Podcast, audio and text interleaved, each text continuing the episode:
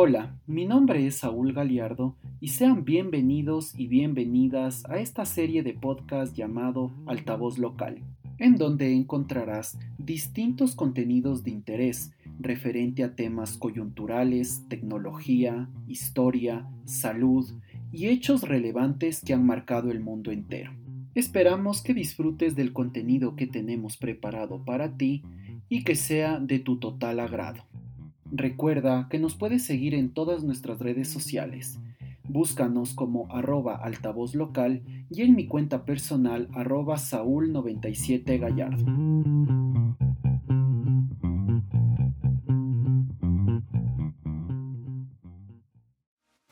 Para el episodio del día de hoy, siguiendo con la línea de darles diverso contenido en este podcast, tenemos una entrevista acerca de la participación política de los jóvenes, desafíos y oportunidades, conjunto con María Belén Álvarez. María Belén Álvarez es estudiante de Derecho de la Pontificia Universidad Católica del Ecuador, miembro activo de la Red Humanista por Latinoamérica, también fue candidata concejal del Distrito Sur de la ciudad de Quito en las últimas elecciones realizadas.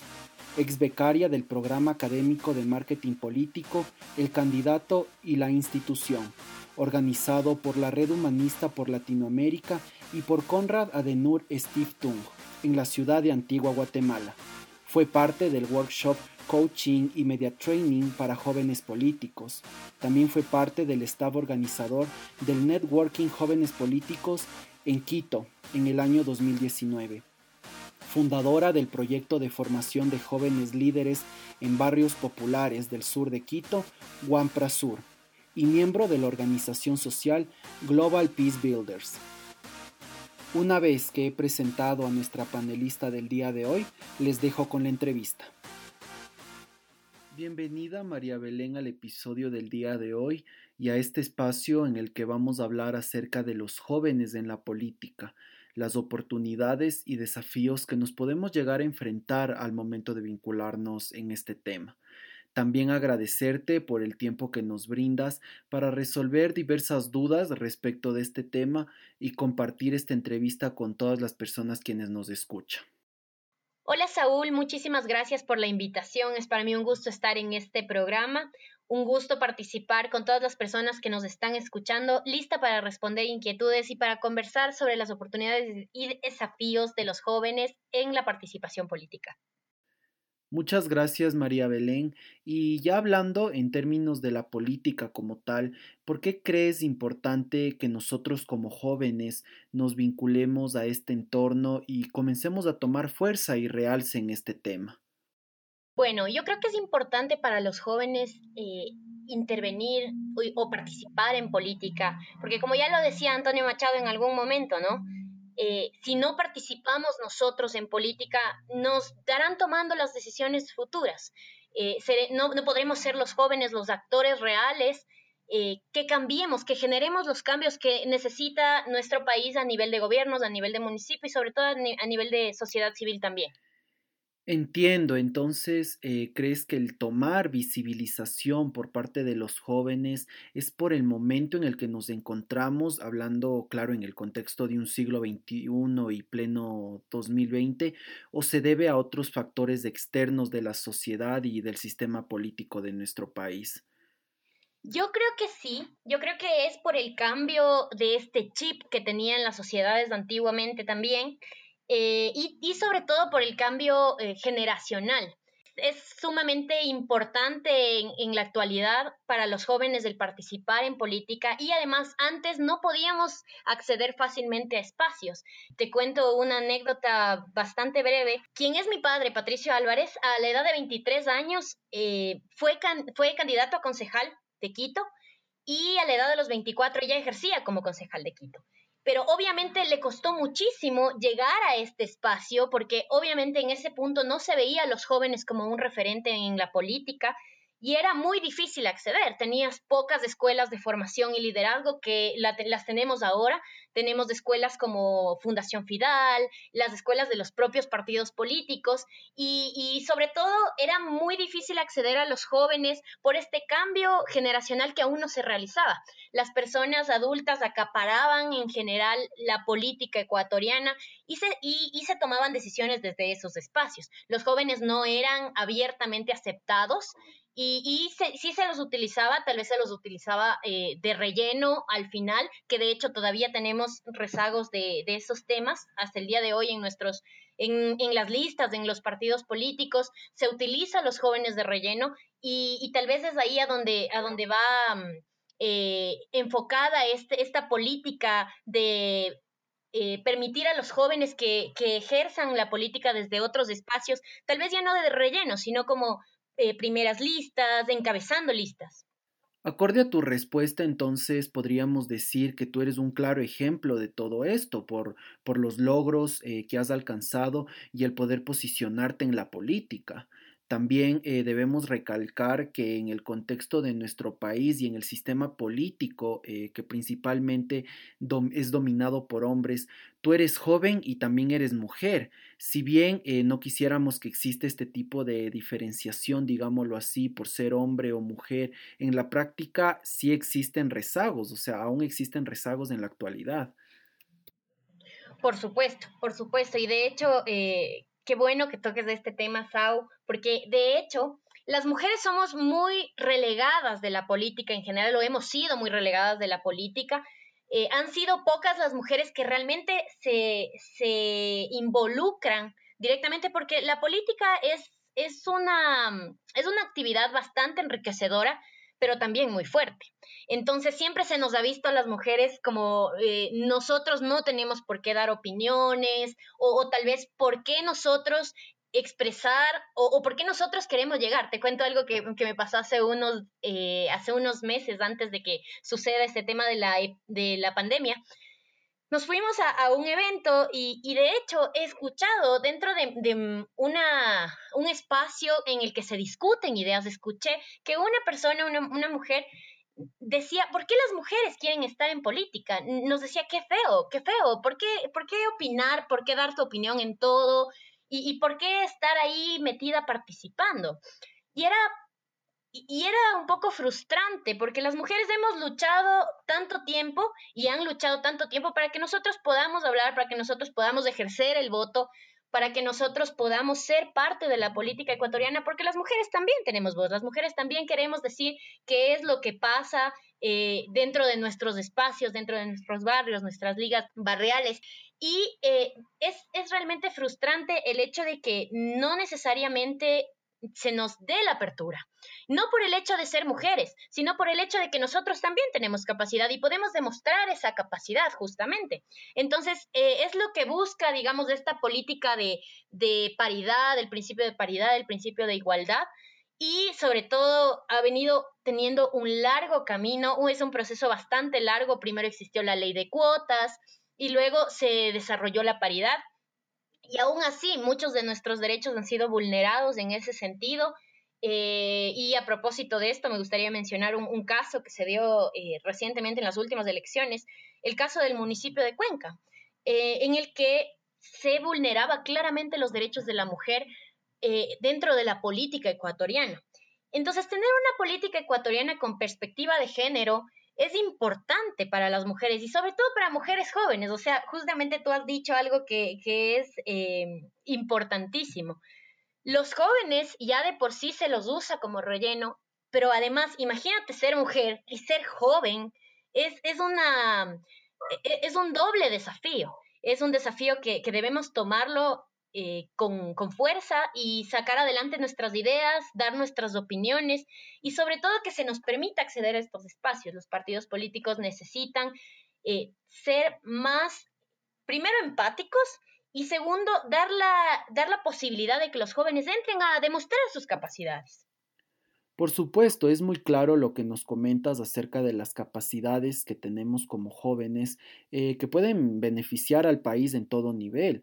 Y esto viene enlazado con el tema de ventajas y desventajas que tenemos eh, nosotros como jóvenes en el sistema político de nuestro país, que muchas veces nos podemos ver afectados al momento de querer incursionar en este ámbito. Desde tu perspectiva y tú que ya tienes eh, bastante experiencia en esto y te desenvuelves en este ámbito, ¿cuáles nos podrías decir que son las ventajas y desventajas a las que nos enfrentamos dentro de estos espacios? Bueno, eh, yo creo que el machismo de cierta manera sigue bastante arraigado, sí se ha visto medidas para un poco eh, tratar de erradicarlo en su totalidad, pero sí se ve todavía muy marcado en el sentido de que eh, dentro de los barrios de Quito tuve la oportunidad en las elecciones seccionales que se dieron hace algunos meses de ser candidata a concejal. Y nosotros recorríamos los espacios, recorríamos los barrios del sur de Quito y la gente muchas veces eh, te ve una mujer joven, eh, simpática, digámoslo así, eh, y te dicen, no, no, no, no me cuente sus, sus propuestas. Con, con, el hecho de verle, yo voto por usted. Y no es eso, o sea, se lo agradece, muchas gracias, pero no es eh, eso es lo importante. Las mujeres queremos ser escuchadas, queremos conversar, queremos poder decirle nuestras propuestas y si las propuestas les convencen, les agradecemos su voto. Pero eso es, lo que venimos a cambiar también los jóvenes porque estamos cansados de una generación en la que eh, te prometen muchas cosas y te dicen muchas cosas que ni siquiera se pueden cumplir. En el caso de los concejales de Quito, tú no puedes eh, como concejal proponer proyectos pero sí puedes impulsarlos. Eh, no tienes una, una, agenda o una estructura, un plan estratégico directo porque te basas en el, en el que tiene el alcalde, obviamente, pero puedes eh, permitir que se impulsen proyectos para los barrios de Quito. Entonces, tienes la capacidad de hacerlo, pero quieres que se te escuche. O sea, como mujer, como mujer quieres que se te escuche, quieres que eh, la gente escuche tus propuestas y que no se, se te eh, se te haga menos. Por ejemplo, en algún momento, y en este caso específicamente que yo te comentaba, Sau, del municipio de Cuenca, cuando las mujeres llegan ya a cargos públicos, tienes ejemplos clarísimos de mujeres que no pueden dar su opinión, que se deben eh, eh, acoplar a un, tal vez a opiniones más fuertes de un eje detrás y eso tampoco está bien, porque si tú haces política es para ser la voz de la gente que te eligió, es para ser la, voz de la gente que se encuentra en los barrios, que no puede acceder a estos espacios como los municipios de Quito, como eh, el gobierno, o que tal vez en algún momento no le gusta la idea, pero necesitan una voz, necesitan una persona que pueda llegar a esos espacios y pueda decir, de acuerdo, las mujeres pensamos de esta manera, las mujeres somos las que podemos tomar las riendas dentro de, la política y tomar las decisiones también. Claro, porque muchas veces en el contexto de las mujeres en la política, de forma externa se aprecia o se llega a escuchar a las personas que las mujeres al momento de ser candidatas a cualquier dignidad, eh, su única posibilidad de entrar es por una cuestión de imagen o como muchas veces dicen, por, por su cara bonita, y que a muchos de estos tipos de comentarios nos resulta totalmente desagradables, sin tomar en cuenta lo que realmente importa, que es eh, con lo que pueden aportar un sinfín de proyectos o ideas nuevas que como país eh, con estos estereotipos machistas eh, realmente necesitamos.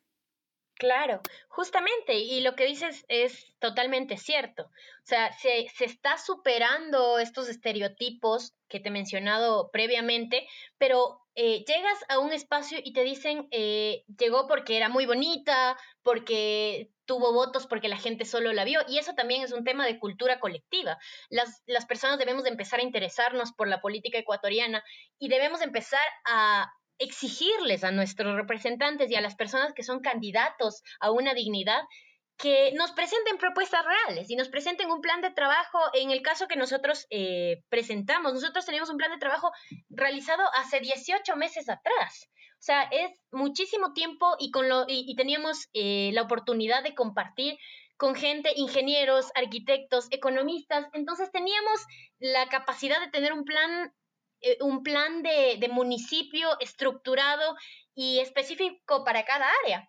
Entonces, eso te digo, es, es importante ir superando estos estereotipos pero también empezar a escuchar las voces de las mujeres. la, contribución de las mujeres todavía suelen ser dejadas a un lado. Entonces, en muchos lugares las mujeres todavía son vistas como incapaces de asumir responsabilidades eh, en áreas como las finanzas, el desarrollo económico, el cambio climático, y, solo se les da espacios pequeños. Como tienes eh, la, la esposa del presidente, generalmente eh, aplica para, para espacios como espacios sociales, espacios eh, de beneficencia, espacios eh, en ayuda social, lo cual no está mal para nada, o sea, son espacios válidos, pero también queremos dar nuestra opinión en energía, dar nuestra, nuestra opinión en desarrollo, en derecho, queremos, porque lo podemos hacer, dar, dar nuestra opinión en comercio, en infraestructura, entonces se, se nos asigna, se nos sigue asignando y tal vez estas cosas no las vemos eh, como, como tan fuertes o no las hemos pensado ni siquiera en algún momento, pero se nos asignan tareas típicas de mujeres, entre comillas, o, solo se nos permite sentarnos en, comités de asuntos de género, o, ¿me entiendes? Entonces es esta dinámica eh, complicada que se maneja dentro de la política ecuatoriana.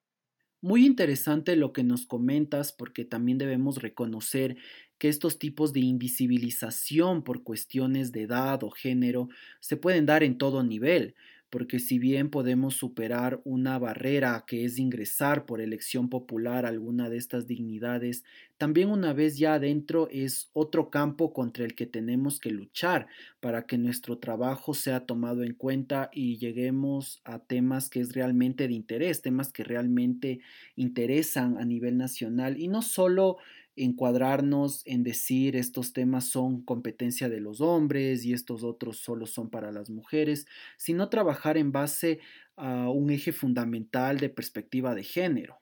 Exactamente, exactamente. O sea, en, algún punto eh, eh, leía un libro con perspectiva de género y, política en el que te decían que era realmente muy complicado porque las mujeres tenemos que pasar seis etapas. En estas etapas tú debes primero eh, hacerte conocer para que te lleven, eh, digamos, a, poder ser candidata a un espacio, a una dignidad.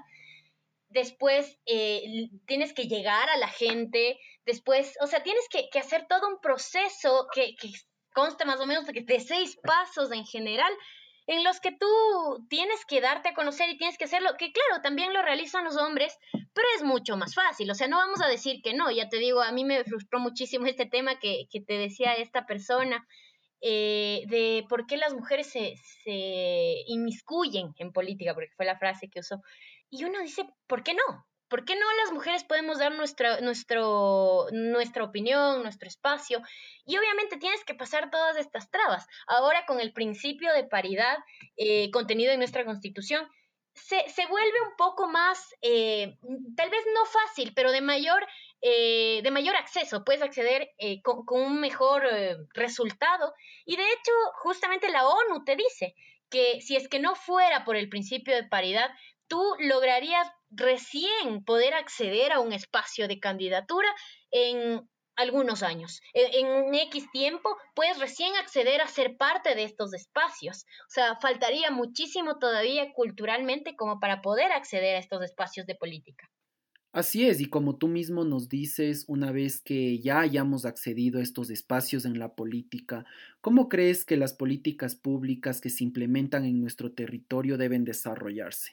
Manteniéndose como hasta ahora se lo ha hecho o tienen que adoptar una dinámica diferente para que dentro de las mismas exista este interés por y para los jóvenes, claro, con una especie de plus o se debe seguir manteniendo de la misma manera. Bueno, yo creo que, no, no se debe mantener, yo creo que se debe apoyar en mayor medida y ponerle mucho énfasis al apoyo a los jóvenes, sobre todo en temas de inclusión y participación social, porque ya la constitución del Ecuador consagra a los, a los y las jóvenes como actores estratégicos de desarrollo del país.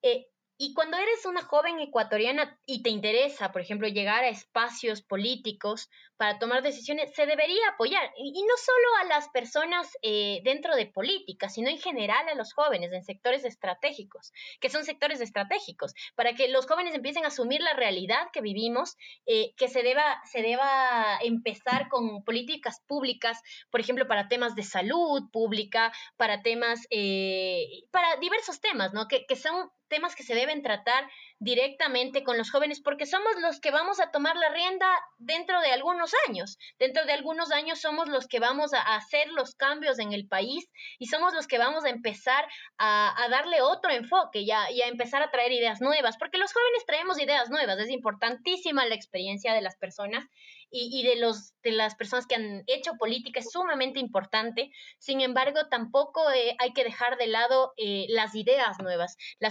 frescura que te trae, eh, el tener jóvenes dentro de, por ejemplo, un, un gabinete, un municipio, porque vas cambiando, como te decía al inicio, cambiando este chip para que la gente o, las próximas generaciones puedan desarrollarse de mejor manera. Entonces, las políticas públicas son eh, o, tienen el objetivo de garantizar los derechos de los jóvenes y promover obviamente su ejercicio efectivo, el ejercicio efectivo de estos derechos a través de estas políticas y programas que aseguren su participación e inclusión. Y de hecho, tú tienes em, programas que permiten a los jóvenes participar en inclusión, pero que son iniciativas privadas. Eh, tienes eh, Fundación Fidal, tienes eh, jóvenes, por ejemplo, jóvenes del sur. Entonces son iniciativas que se van realizando, pero que, que lo hace sin apoyo estatal. O sea, que, que, buscan liderazgos de personas y formar en capacidades a las personas pero, pero no, te, no te está ayudando a nadie más, no te está apoyando y esto debería ser un eje fundamental. Se debe impulsar la, la oportunidad a los jóvenes con calidad, sobre todo, y con calidez, obviamente, eh, y sin discriminación alguna. Sí, porque de la misma forma te comento, en una ocasión escuchando una entrevista acerca de política, uno de los panelistas que intervenía dijo algo que me llamó mucho la atención porque él afirmaba que en la política verdaderamente los jóvenes no tenían que intervenir, porque a la final nosotros no nos vemos ni beneficiados ni perjudicados por las decisiones que puedan llegar a tomar porque no es de nuestro interés prácticamente. Pero creo que ese problema parte porque no se toma decisiones para nosotros, para los jóvenes. Claro, claro, obviamente. O sea, y, y esta persona que ha dicho que los jóvenes no se interesan en política es totalmente falso, porque de hecho hay muchísimos jóvenes que están creando sus propios espacios, desde, desde sus ideologías, desde las creencias que tienen. Eh, tienes algunos colectivos de jóvenes, tienes, por ejemplo, estudiantes por la libertad, tienes eh, jóvenes en democracia, diálogos por la democracia, tienes algunos espacios en los que los jóvenes buscan dar su voz también. Si no lo pueden hacer mediante gobierno, lo buscan hacer a través de sociedades civiles. Y tienes igual, eh, por ejemplo, jóvenes que buscan apoyar en este tiempo de pandemia. En este tiempo de pandemia han, eh, han existido algunas iniciativas eh, de, personas jóvenes, de personas que quieren dar su grano de arena, quieren apoyar a las personas que de escasos recursos, que no tienen cómo manejar esta pandemia. Entonces, tienes este, estos espacios en los que los jóvenes sí se interesan, claro que sí se interesan totalmente, pero no se les da los espacios. y ya con las reformas para este, este, estos próximos años y estas próximas elecciones, se busca que los jóvenes participen un poco más, que los jóvenes, y, la gente te pide, la gente dentro de los espacios, cuando tú caminas los barrios, por ejemplo, del sur de Quito, la gente está cansada de la política eh, antigua, digámoslo así, la política eh, de, de, gente que ha vivido ahí y ha lucrado de política, es sumamente complicado porque la gente te pide gente joven, la gente te dice, necesitamos ver caras nuevas, porque además estamos, el pueblo como tal, y digo estamos porque hemos visto cómo se vuelven sumamente corruptibles algunos espacios eh, con personas que van constantemente ocupando los mismos. No se cambia, no existe este sentido de alternar eh, eh, dentro del poder político, que de hecho más que poder es un servicio es un servicio para las personas de los barrios del sur de Quito. Por ejemplo, yo te hablo desde el sur de Quito porque obviamente es el espacio en el que yo, yo me manejo, pero los barrios de Quito, las ligas barriales, los mercados eh, y, y en general, si quieres, por ejemplo, ser parte de la Asamblea Nacional, los jóvenes que ya eh, hemos tenido la oportunidad de acceder a espacios de formación educativa, que hemos tenido la oportunidad de llegar a, la universidad y quienes no también deben poder acceder.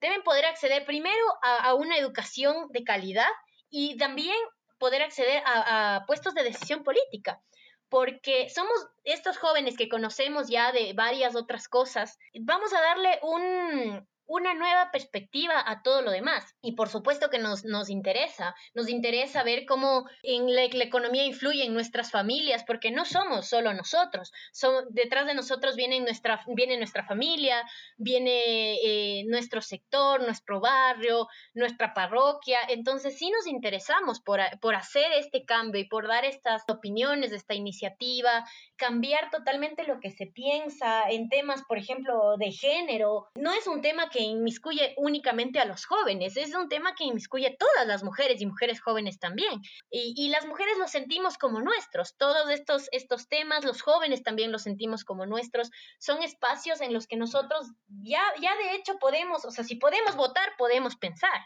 Entonces, esta es la idea. Podemos dar nuestras opiniones, podemos hacer eh, lo, lo, que nosotros veamos como lo mejor para la sociedad en general, pero también para nuestros espacios como jóvenes, que se nos dé oportunidades. Obviamente, este, este hacerlo mejor va enfocado siempre en la tolerancia, en el respeto y sobre todo en la decisión política. Claro, por supuesto, resulta siendo así. Y en base a lo que nos cuentas de estos espacios políticos que crean los jóvenes para jóvenes y crean este círculo de comunicación para futuros proyectos, ¿crees que los partidos políticos existentes en nuestro país es necesario que renueven las prácticas participativas para dar más cabida a los intereses y propuestas juveniles que se puedan llegar a dar y de esta manera lleguemos a una especie de convergencia de generaciones para reafirmar esta participación y no individualizarnos? Por supuesto, yo creo firmemente en que eh, las generaciones que han venido participando en política y los jóvenes deben complementar esfuerzos.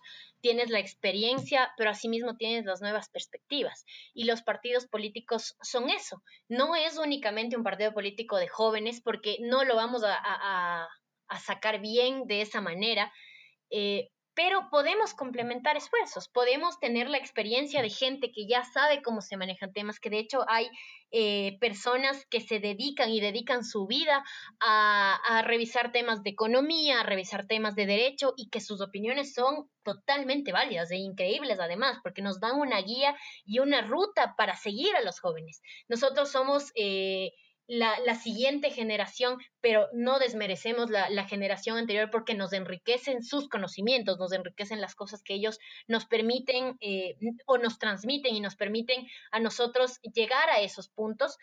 Eh, entonces creo que en, en un tema de partidos políticos es importante manejar dos temas. Primero, porque eh, un joven debe conocer la parte teórica de lo que está hablando. Si es que está hablando temas económicos, instruyete en economía. Si es que estás hablando de temas de derecho, vas a tener que leer sobre derecho, vas a tener que instruirte en el tema teórico, pero también ser parte de las calles, de la gente que va eh, caminando, que, vende, que intenta vender sus cosas, la gente de los barrios, porque es una perspectiva totalmente diferente. Es una eh, es, llevar la teoría a la práctica. Entonces yo creo que los jóvenes deben tener la posibilidad de acceder a, a, las, a, ambas, ambos conocimientos, eh, tanto el conocimiento empírico como el conocimiento teórico. Y no es necesario haber llegado a la universidad como para poder eh, instruirte en, este, en estos temas. Los jóvenes pueden acceder a, a, instrumentos académicos que deban conocer, porque se deben conocer. Te pongo un ejemplo, el tema del municipio de Quito. Si tú quieres ser candidato a concejal y no conoces cuántas personas, por ejemplo, hay en tu barrio o cuántas personas hay eh, o cuántos barrios eh, existen en tu distrito, cuántos barrios existen en, Quito en general, si no los conoces no vas a poder conocer las realidades porque eso significa que no te has dado el tiempo de conocer las realidades de cada uno. No se puede ir mm, meramente desde la teoría porque no vas a lograr una aplicabilidad directa. En cambio, si es que tú eh, logras complementar estas dos, estos dos espacios, vas a tener eh, la fórmula, yo diría, cuasi perfecta para poder llegar a la gente. No descuidar a la gente dentro de los territorios, pero tampoco descuidar lo que le puede hacer bien, la perspectiva teórica, la perspectiva eh, en la que tú que, tú puedes complementar para lograr mejores resultados para tus espacios. Y es aquí donde entran los partidos eh, políticos. Por ejemplo, si es que tú como partido político vas a lanzar a jóvenes para eh, el ejercicio de una candidatura a una dignidad, necesitas capacitarlos. Un joven que se lanza a un municipio de Quito y no sabe nada sobre ordenanzas no va a poder manejarlas, no va a poder hacer nada. Entonces necesitas como partido político decir, ok, vamos a darles la oportunidad a los jóvenes, si bien ya, ok, no lo hace, no lo hace eh, el, el, gobierno, no, no se hace a través de políticas públicas, no se hace, lo cual no digo que esté bien para nada, pero digamos que no se hace. Son los partidos políticos los que también deben apoyar a esto, deben, los, los cuadros deben ser realizados y deben ser vistos con anterioridad, no en ese momento. Y creo que ese, es un problema que, y un, eh, un conflicto que se da y un error que cometen los partidos políticos dentro de, de postular candidaturas para jóvenes que no están preparados para este cargo como te digo, para el tema, por ejemplo, del municipio de Quito, necesitas saber de ordenanzas, necesitas saber qué es una LUAE, necesitas saber cosas tan básicas como eso, pero que muchas veces no se fija un, partido político antes de hacerlo, se fijan tal vez por, porque fue un, cantante, sin desmerecer obviamente las, las distintas profesiones, pero es importante manejar estos perfiles para que después no tengamos eh, deficiencias dentro de la teoría como tal de los ámbitos y los espacios políticos. Entonces, es importante que ahí entren los partidos políticos, sean un acompañamiento y un complemento para los jóvenes que sean los que empujen, pero que también sean los que instruyan, los que capaciten. Y, de hecho eso es algo que, a mí me gustaría muchísimo recalcar en los partidos políticos. Se debe hacer escuelas de formación y se debe eh, enfocar a los jóvenes a una línea de política y que ellos decidan, que ellos decidan cuál es la que mejor les parece, pero que, pero que se les oriente. No, les puede, no le puedes mandar a, una persona eh, a pelear sin sus instrumentos, sin sus armas. Por supuesto, mira que dentro de lo que nos comentas, eso es en algo que tenemos que hacer bastante énfasis, que es incluir a los jóvenes en todo este ámbito de la política, porque no solo buscamos opinar, alzar la mano o ocupar un asiento, por decirlo de esta manera, sino que participar, pero como tú lo dices, conciencia y conciencia, eso teniendo todos los conocimientos y contenidos a la mano para hablar correctamente dentro del contexto que se está debatiendo, en una forma también de capacitar a los jóvenes para que todas las actuaciones que realicemos tenga una base, una base concreta y sea coherente a los ideales que perseguimos dentro de este ámbito. En esta misma línea de ser jóvenes y de todo lo que acarrea, ¿crees que las nuevas tecnologías de información y de comunicación con las que contamos hoy en día y que claro nosotros utilizamos todos los días, ¿crees que hacemos la diferencia de la mano de la tecnología o solo se lo toma como una herramienta más dentro de este contexto? Yo creo que sí hace la diferencia, pero también creo que es complementario. ¿Por qué? Porque, por ejemplo, estas herramientas tecnológicas, tienes ahora el uso de redes sociales. La mayor parte de, la política se, lleva ahí. Ya lo, el hecho de hacer un meme ya es política. La gente ve muchas veces eso y llegas a la gente a través de eso. O sea, la gente lo que ve eh, después es lo que transmite.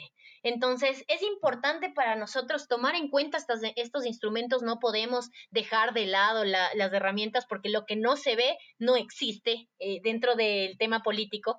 Entonces, si tú como joven estás viendo que tienes, tienes un lugar a donde llegar y dar a conocer tus propuestas a través de, las redes sociales, lo debes hacer Lo debes hacer porque las personas buscan conocer qué es lo que propones, buscan conocer tus perfiles, qué es lo que has hecho para poder llegar a esa candidatura, porque no es que, que tú llegas y te ponen así nada más. La gente quiere conocerte, la gente quiere saber. Además, la gente no vota por la, por la gente que no conoce.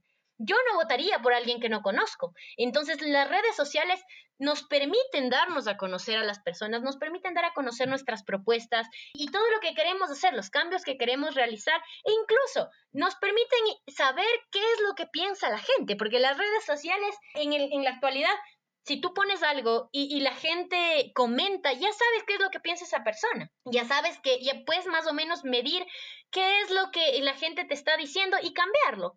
Entonces, puedes saber cómo, cómo llegar a la gente a través de las redes sociales y saber qué estás haciendo bien y qué estás haciendo mal eh, en una perspectiva de, de ok, eh, tal vez estas ideas que estoy teniendo no son viables y, analizarlo, no del todo, obviamente, tomar todos los comentarios que te digan, pero sí te ayuda muchísimo a medir y te lo dirán eh, cualquier consultor político, te va a decir las herramientas. tecnológicas son demasiado importantes, son demasiado importantes.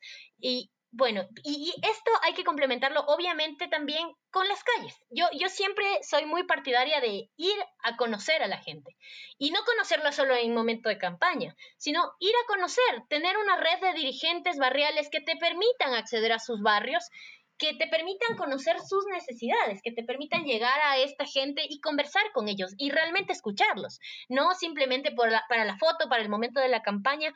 Eh, mira, yo llevo manejándome en política desde que era muy pequeña, eh, gracias a la oportunidad obviamente que, tuvo mi padre de, de, caminar por las calles de Quito y conocer las necesidades de la gente desde que era muy niña.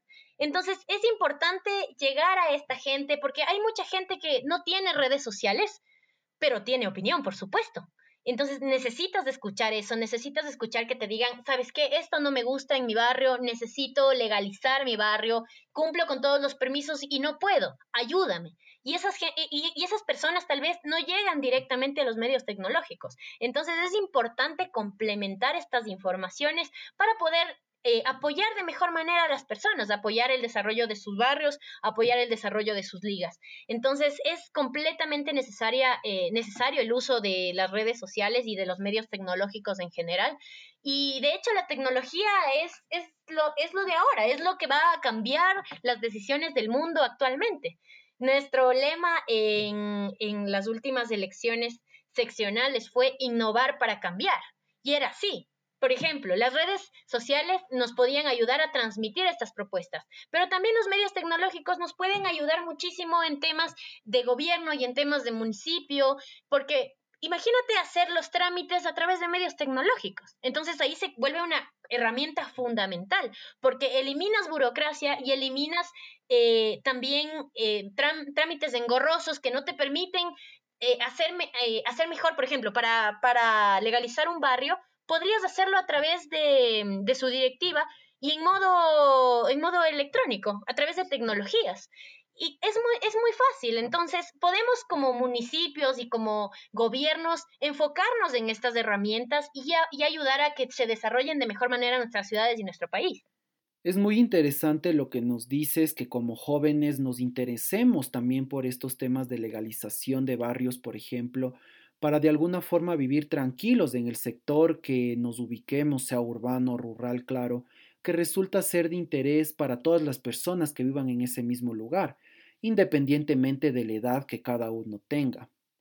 Definitivamente son temas que muchas personas pueden llegar a pensar que no nos interesan, pero es es reconfortante saber que por medio de estas experiencias que has compartido existan jóvenes interesados por esto y a su vez enriquecedor también eh, contar con estas ideas que a la final lo único que se busca es vivir tranquilos y estar acorde a lo que la ley determine, por supuesto. En el tema de las nuevas tecnologías, también es positivo que se busque implementar las mismas a estos sistemas para que termine tanto trámite burocrático que la mayoría de las veces resulta inservible hasta innecesario para este tipo de procesos y cubrir realmente las necesidades de las personas de la manera más ágil y efectiva. Eh, y, siguiendo eh, con la línea de la entrevista, ¿Crees, María Belén, que en nuestro país se ha dado la suficiente apertura a los jóvenes para actuar e intervenir en temas de política como tal? Yo creo que se ha dado una apertura, pero no la apertura que deseamos los jóvenes. No se ha dado se ha dado una apertura a los jóvenes, pero únicamente a veces como relleno. Tienes pocas eh, pocos ejemplos de gente que, por ejemplo, ha, llegado primera, se ha desarrollado primero en sus listas o en unas listas de candidaturas, porque, y esto es un mal de muchos partidos políticos, em, no se enfocan en las propuestas, sino en quién te lleva más gente. Y por eso te ponen a, gente que, no tiene nada, que, no, que no tiene nada que ver con eh, el hecho de los municipios, de los gobiernos, y esto hay que decirlo, eh, suena bastante fuerte, pero es complicado porque además se convierte en una medida populista y es por eso que no logramos eh, llegar a una democracia de verdad. No, no logramos llegar a, que los jóvenes sean parte y, y encabecen listas. No, no logramos llegar a que los jóvenes puedan dar su voz realmente porque se los utiliza como relleno. Eh, como te digo, tuve la oportunidad de ser candidata a concejal en las últimas elecciones y, fui primera.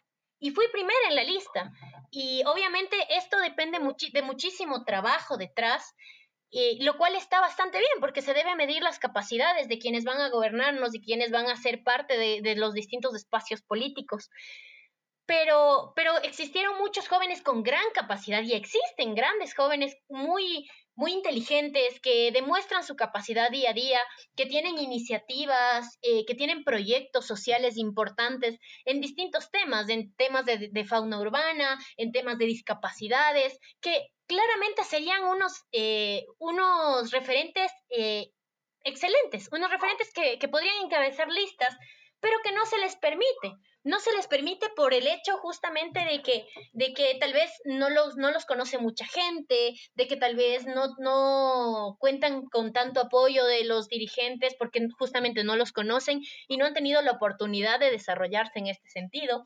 Y, y es ahí a donde voy. En algún momento yo, yo propuse un proyecto que de hecho lo estamos empezando a desarrollar. Nos frenó un poco este tema de la, de la cuarentena, pero, pero nosotros queremos crear una escuela de formación para líderes de los barrios de Quito.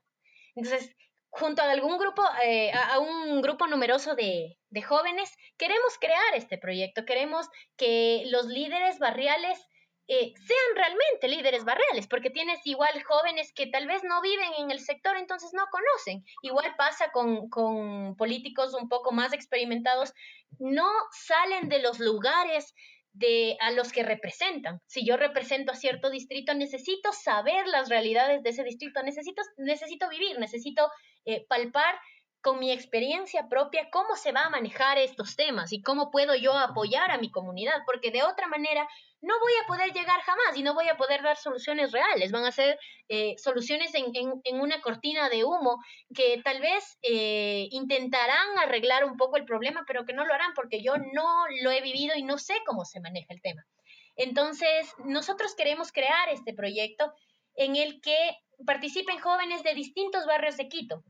Vamos a hacerlo eh, a través de algunas fundaciones que, con las que nos hemos contactado y que de hecho agradezco muchísimo, nos han apoyado y que está en, proceso de crearse una escuela de formación para jóvenes de los barrios populares de Quito, de los barrios, porque ellos son los que conocen, de ahí deben salir nuestros líderes, de los barrios eh, y, conocer las realidades y conocer las necesidades.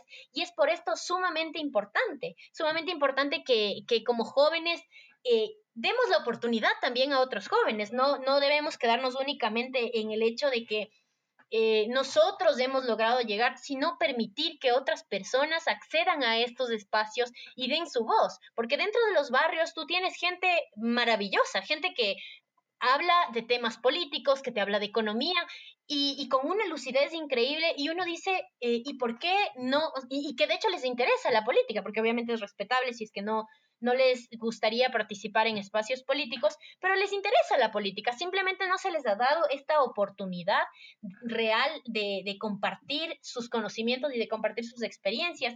Y es por esto que digo que los, jóvenes debemos apoyar a otros jóvenes. Claro, totalmente de acuerdo con lo que nos dices. Y en base a estas cuestiones, para que no existan estas participaciones sin conocimiento, que muchas veces resultan vanas porque no se nos da los espacios que nos deberían dar, en tu opinión, ¿desde dónde se debería enseñar o inculcar los conceptos alrededor de la participación política? Tomando en cuenta, claro, que, por ejemplo, en las unidades educativas y colegios existen las figuras de los consejos estudiantiles, que bien o mal son espacios en donde pueden participar los jóvenes. Pero ¿desde dónde se debería enseñar acerca de estos temas? Yo creo que viene directamente desde la educación desde la educación pública, desde la educación privada. Los jóvenes para poder debatir y para poder interesarse en un tema deben conocerlo. Entonces, muchas veces se, les prohíbe incluso en algunos colegios, he visto, es una medida bastante absurda, pero se les prohíbe hablar de política.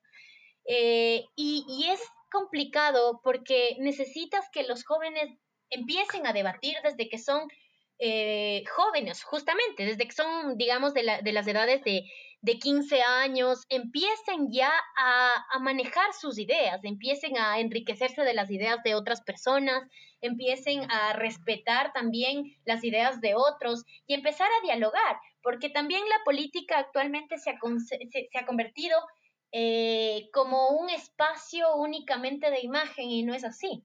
Se debe empezar a tener diálogos como jóvenes y esto debe ser apoyado por la educación, no encausado, porque la educación no debe meterse en las opiniones de los jóvenes, sino eh, llevado al hecho de que se les permita debatir, crearse espacios en los que los jóvenes de escuelas y colegios puedan empezar a debatir desde lo más pequeño, para que empiecen a interesarse por estas ideas y, que se les permita también después acceder ya en, niveles macro, como tú dices, en consejo estudiantil. Eh, es, es, un nivel de política, pequeño, pero al final es un nivel de política y que necesitamos más de esos niveles. Necesitamos que igual los jóvenes desde la, desde la educación pública empiecen a pensar por sí mismos, empiecen a leer, empiecen a tener sus propias eh, opiniones acerca de distintos temas y después de eso poder llevarlo a las opiniones macro, a las opiniones políticas de decisión política. Así es, entonces eh, podríamos reafirmar que estas figuras de consejos estudiantiles son una buena escuela para que aprendan respecto de estos espacios que pueden tener bastante trascendencia y puedan defenderse después ya hablando en un nivel país como sistema macro, de la misma forma como nos comentas. Eh, creo, la verdad, que a lo largo de esta entrevista, María Belén, hemos hablado de temas sumamente importantes y de interés para jóvenes que quieren incursionar en una carrera política y ejes transversales que les ayude a llegar a cumplir sus objetivos. Y ese es nuestro objetivo también con esta entrevista, que les sea útil con este análisis de la situación política de nuestro país y cómo está el terreno para nosotros los jóvenes y esperamos que haya quedado totalmente claro. Por supuesto, agradecerte por darnos el espacio y tu tiempo para hablar de estos temas de relevancia para el país en general y que es sumamente importante en la actualidad. Muchas gracias a ti. Ha sido para mí un honor conversar contigo. Eres un gran conocedor de la política en general también. Y, bueno, nada, agradecerles a todas las personas que nos han escuchado y espero que no se rindan y, que, y que participen, participen dentro de política, eh, que sean espacios políticos enriquecedores dentro de sus familias, dentro de sus casas, dentro de sus barrios. Entonces, agradecerles muchísimo por, por escucharnos, por esta entrevista. Muchas gracias. De esta forma llegamos al final del episodio del día de hoy con esta entrevista acerca de los jóvenes en la política con nuestra invitada María Belén Álvarez, quien con su conocimiento nos ha ayudado a aclarar varios cuestionamientos en torno a este ámbito, por lo que le quedamos realmente agradecidos, esperando que les haya gustado y haya sido de su total interés. Recuerden que nos pueden seguir en todas nuestras redes sociales para dejarnos sus comentarios y sugerencias. Nos encuentran como arroba altavoz local y en mi cuenta personal arroba saúl97 gallardo. Hasta una próxima ocasión.